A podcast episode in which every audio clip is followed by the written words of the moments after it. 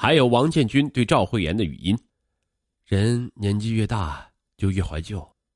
高中时代你是校广播站的播音员每一次我特意站到高音喇叭下面，就是为了听你的声音。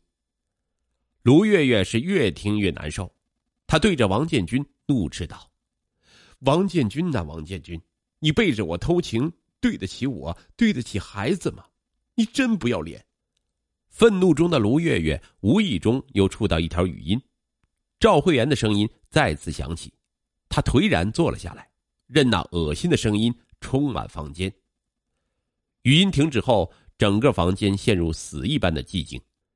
就在这时，王建军的手指微微动了一下，卢月月以为是幻觉，可再定睛一看，王建军的手指确实动了。卢月月是又悲又喜，他赶紧扑到王建军的身边，呼喊着：“建军，建军，你是不是醒来了？”此时的他全然忘记了自己刚刚还准备离开。可是王建军此后就没有了反应。得知王建军终于对外界刺激有了反应，他的主治大夫刘医生兴奋地说：“那你想办法让这个人多和他说说话，或许能够唤起他的意识。”天哪！植物人丈夫对情人的声音有反应，这对一个妻子来说是多么大的屈辱！卢月月流泪告诉医生真相，刘医生愣了，只好安慰她说：“你能做到这一步，太不容易了。”但是想让病人好转起来，我还是建议你继续尝试。这声音之所以能够刺激到王建军的大脑，与人的大脑记忆机制有关。王建军在受伤之前保留了最近的记忆。用情敌的声音救丈夫，这太荒唐了。可为了这个家，为了女儿，他必须隐忍。没想到，二零一六年九月的一天，卢月月给王建军擦身时。王建军的手机不慎滑落到水盆里，他赶紧送到维修站，可师傅说手机修不好了。此时的他竟有一种莫名的释然。可当这个家又开始沉寂下来，卢月月又后悔了。思来想去，他想起了李志光手机里的录音，于是隐忍着向他求助。听完卢月月的讲述，李志光摇摇头，劝他算了，让他不要自找罪受。并拒绝了他的要求。后来，卢月月又打了几次电话，李志光谎称已经把手机砸坏了。可过了几天，卢月月竟然找上门来，没等他开口，李志光就吼道：“你怎么还不死心？”卢月月恳求道：“我何尝不痛苦？但这是能够唤醒王建军的唯一办法。他除了是我丈夫，还是我女儿的爸爸。为了孩子。”就算让我跪下来求你，我也愿意。说完，卢月月双腿弯曲，李志光赶紧将她拉起。最终，他叹了口气，将那部手机递给了卢月月。卢月月为了家和孩子，忍受如此大的屈辱，让李志光深受震撼。想到自己这段时间内心被愤满充斥着，忽略了儿子的感受，他深深自责，随即去买菜。做了几道儿子爱吃的菜。那天看着儿子狼吞虎咽的样子，李志光愧疚的说：“儿子，爸爸再也不喝酒了，以后啊，天天给你做饭。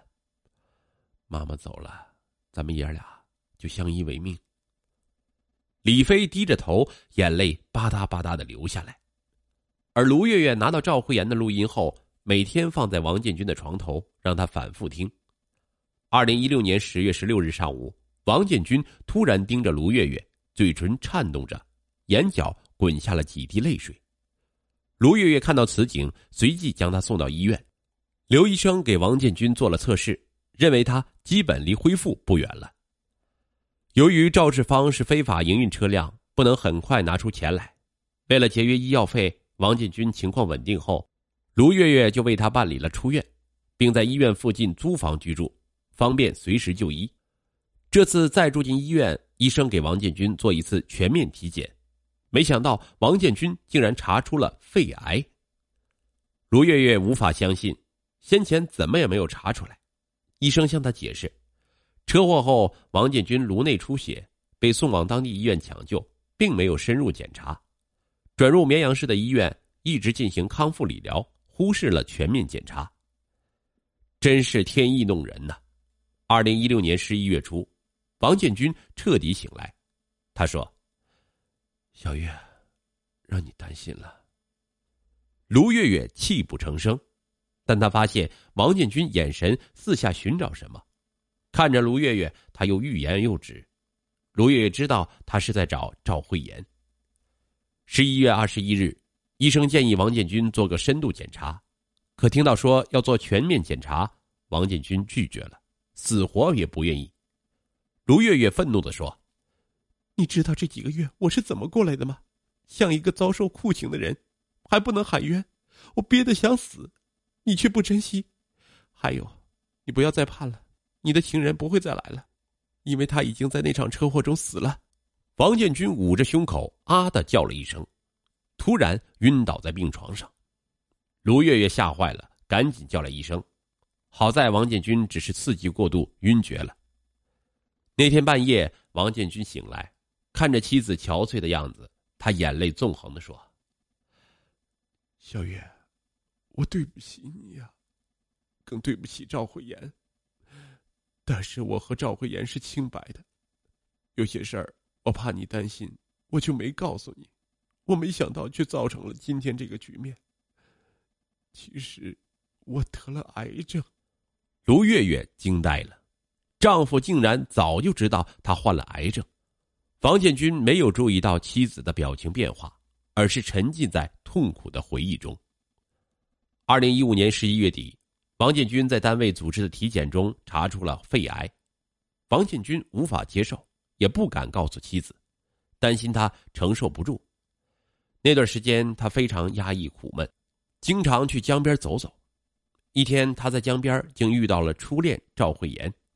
当年，王建军与赵慧妍在高二时情窦初开，恋情曝光后。遭到双方父母的打压，无奈分手。大学毕业后，他们各自组建了幸福的家庭，又先后回到绵阳。但为了避嫌，两人没有往来。如今再见，他们才发现那份美好的情愫从未消散，只是历经岁月，由恋人转变为亲人，更加弥足珍贵。王建军无法控制伤感的情绪，将病情和盘托出。赵慧妍担心不已。劝说他尽快去大医院复查。两人交往增多，往日美好的一幕幕涌上心头。赵慧妍当年是校广播站的播音员，王建军喜欢她念自己写给他的情书。分手时，赵慧妍将所有的信件退还给他，王建军偷偷的将信件放在了阁楼，保存至今。重情义的王建军让赵慧妍十分感动。主动提出陪王建军去成都复查。出发前，他买了一部新手机，并让王建军带上两人的书信，说朗读录音后送给他听。没想到，说到这里，王建军早已是泣不成声，卢月月也忍不住落下了泪，拿出那部手机说：“他没骗你，他早已经录好，估计是准备回绵阳后交给你。可是。”王建军握着手机，早已说不出话来。卢月月思考再三，让李志光来到医院，并告诉他事情的原委。王建军挣扎着，扑通跪在李志光的面前，说：“一切都是我的错，是我没有保护好赵慧妍，请你相信，我和慧妍是清白的。他经常跟我说你是好丈夫和好爸爸。我和慧妍早就没有爱情，更多的是亲情。”说的卑鄙一点，是我在人生最绝望和无助的时候，希望有个人帮我分担痛苦。李志光是满腔怒火，一字一顿的说：“如果你没得病，我真想狠狠打你一顿。”看着这个病入膏肓的男人，他除了恨，更多的是同情和怜悯。随后，他搀扶起了王建军，说道：“你起来吧，那只是一场意外。”说完，他步履沉重的离开，而王建军流下了眼泪。两天后，李志光捧着一束鲜花来到妻子墓前，他蹲下来，轻轻擦拭着墓碑上妻子的遗像，含泪说道：“老婆，对不起，我误会你，你是我永远的爱妻，我会好好抚养儿子，愿你在天堂里保佑他健康成长。二零一八年三月十一日清晨，李志光接到了卢月月的电话，王建军在凌晨病逝。卢月月在电话里说：“是你的善良让真相大白，也让王建军在人生最后阶段走的了无遗憾。谢谢你。”李志光眼含热泪，默默的挂上了电话。他们这两个伤心人，终于用善良打开了命运的死结。